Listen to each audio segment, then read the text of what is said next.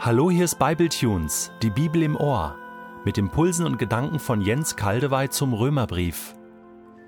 Ich lese in der neuen Genfer Übersetzung Römer 13, die Verse 11 bis 14. Bei dem allen seid euch bewusst, in was für einer entscheidenden Zeit wir leben. Unsere Rettung ist jetzt noch näher als damals, als wir zum Glauben kamen. Und es ist höchste Zeit, dass ihr aus dem Schlaf aufwacht. Die Nacht geht zu Ende, bald bricht der Tag an. Darum wollen wir uns von allem trennen, was man im Dunkeln tut, und die Waffen des Lichts ergreifen. Lasst uns ein einwandfreies Leben führen, mit dem wir im Licht des Tages bestehen können. Ein Leben ohne Schlemmen und Saufen, ohne sexuelle Ausschweifung und ohne Streit und Rechthaberei. Legt das alles ab und zieht ein neues Gewand an, Jesus Christus den Herrn. Beschäftigt euch nicht länger damit, wie ihr die Begierden eurer eigenen Natur zufriedenstellen könnt. Paulus macht uns hier auf etwas ganz Wichtiges aufmerksam, auf die spezielle Zeit, in der wir leben. Er ruft uns zu, bei dem allen seid euch bewusst, in was für einer entscheidenden Zeit wir leben. Unsere Rettung ist jetzt noch näher als damals, als wir zum Glauben kamen, und es ist höchste Zeit, dass ihr aus dem Schlaf aufwacht. Wörtlicher übersetzt, und dies alles tut als solche, die die Zeit erkennen, dass die Stunde schon da ist, dass ihr aus dem Schlaf aufwacht. Die Stunde ist schon da. Macht euch klar, in was für einer Zeit ihr lebt und handelt entsprechend. Was ist denn das für eine Stunde? Es ist die Zeit zwischen Nacht und Tag, die Zeit der Morgendämmerung, die Zeit, in der das Licht der aufsteigenden Sonne den Horizont schon erhellt. Es ist die Stunde zwischen Finsternis und Licht. Diese Stunde begann mit dem Tod und der Auferstehung Jesu, welche eine ganz neue Welt geschaffen haben, die jetzt im Werden und im Kommen ist. Diese Stunde endet mit der Wiederkunft von Jesus auf der Erde oder mit unserer Begegnung mit Jesus im Zeitpunkt unseres Todes. Das ist übrigens beides das gleiche, nur von verschiedenen Gesichtspunkten gesehen. Denn im Augenblick unseres Todes verlassen wir unsere irdische Zeit und treten in eine völlig andere Zeitrechnung ein. Es ist jedenfalls eine äußerst bedeutsame und entscheidende Zwischenzeit, die Albert Frei in seinem ausdrucksstarken Lied gleichen Namens so beschreibt. Zwischen Himmel und Erde ist ein Riss und ein Kampf zwischen Licht und Finsternis. In dieser Zwischenzeit in dieser Zwischenzeit. Zwischen Himmel und Erde sind wir noch, und das, was wir nicht wollen, tun wir doch, in dieser Zwischenzeit, in dieser Zwischenzeit. Mitten in dieser Welt, doch nicht von dieser Welt, wir gehören zu dir, und doch sind wir noch hier. Wir gehören zu dir, und doch sind wir noch hier. Wir sind eingebettet in dieser irdischen Zeit. Wir liegen im Bett unserer Zeit und unserer Kultur, ein bequemes Bett bei uns hier, allerdings erheblich verwanzt. Man kann trotzdem leider oft genug gut darin schlafen.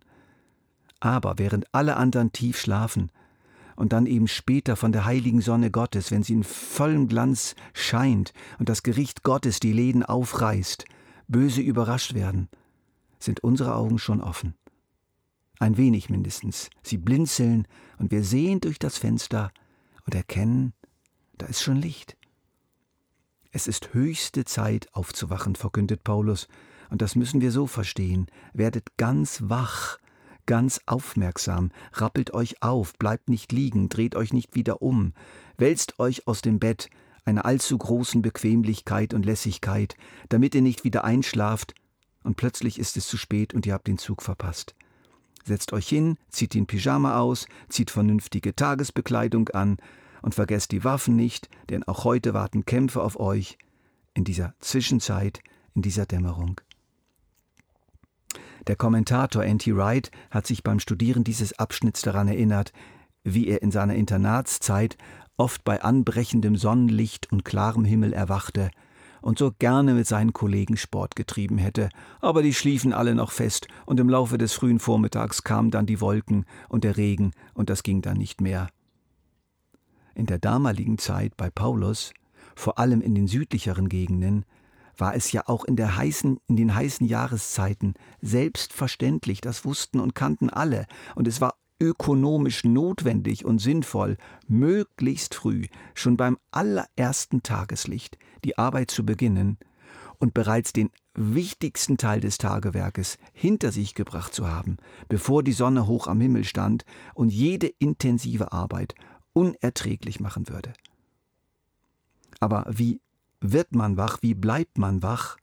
Wie verhindert man, nicht wieder einzuschlafen, nachdem man doch von Gott selbst so liebevoll geweckt wurde, nachdem Jesus sozusagen an unserem Bett stand und steht?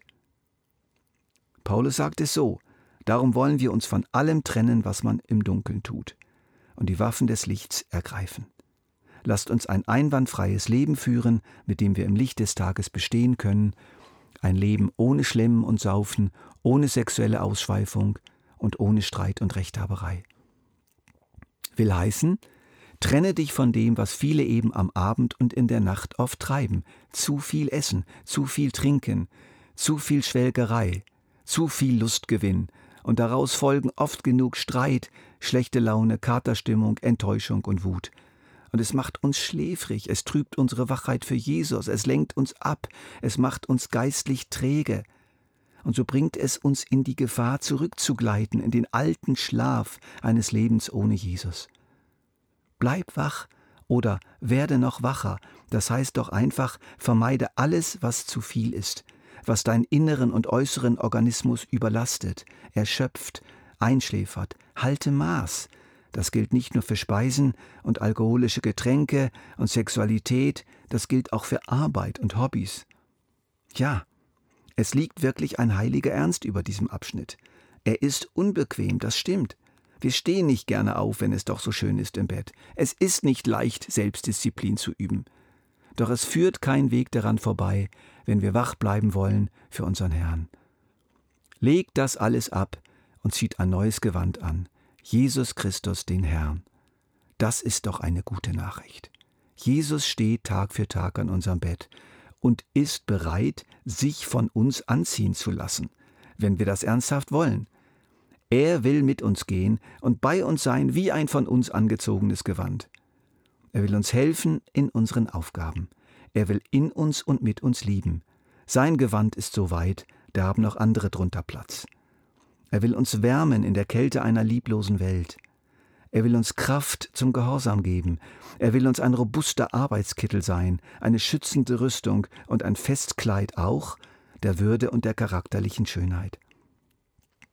Paul Gerhardt hat diese Willigkeit von Jesus, unser Gewand zu sein, in einem berühmten Weihnachtslied Ich stehe an deiner Krippen hier wunderschön beantwortet.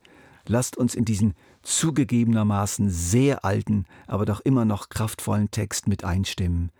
Eins aber hoff ich, wirst du mir, mein Heiland, nicht versagen, dass ich dich möge für und für in, an und bei mir tragen. So lass mich doch dein Kripplein sein und komm und lege bei mir ein, dich selbst und alle deine Freuden. Super, ja Herr, das wollen wir. Wir wollen in dieser Zwischenzeit, Tag für Tag, von morgens bis abends, von dir leben, für dich leben, mit dir leben, und alles mit dir gemeinsam anpacken. Beschäftigt euch also nicht länger damit, wie ihr die Begierden eurer eigenen Natur zufriedenstellen könnt, schließt Paulus diesen unbequemen Text.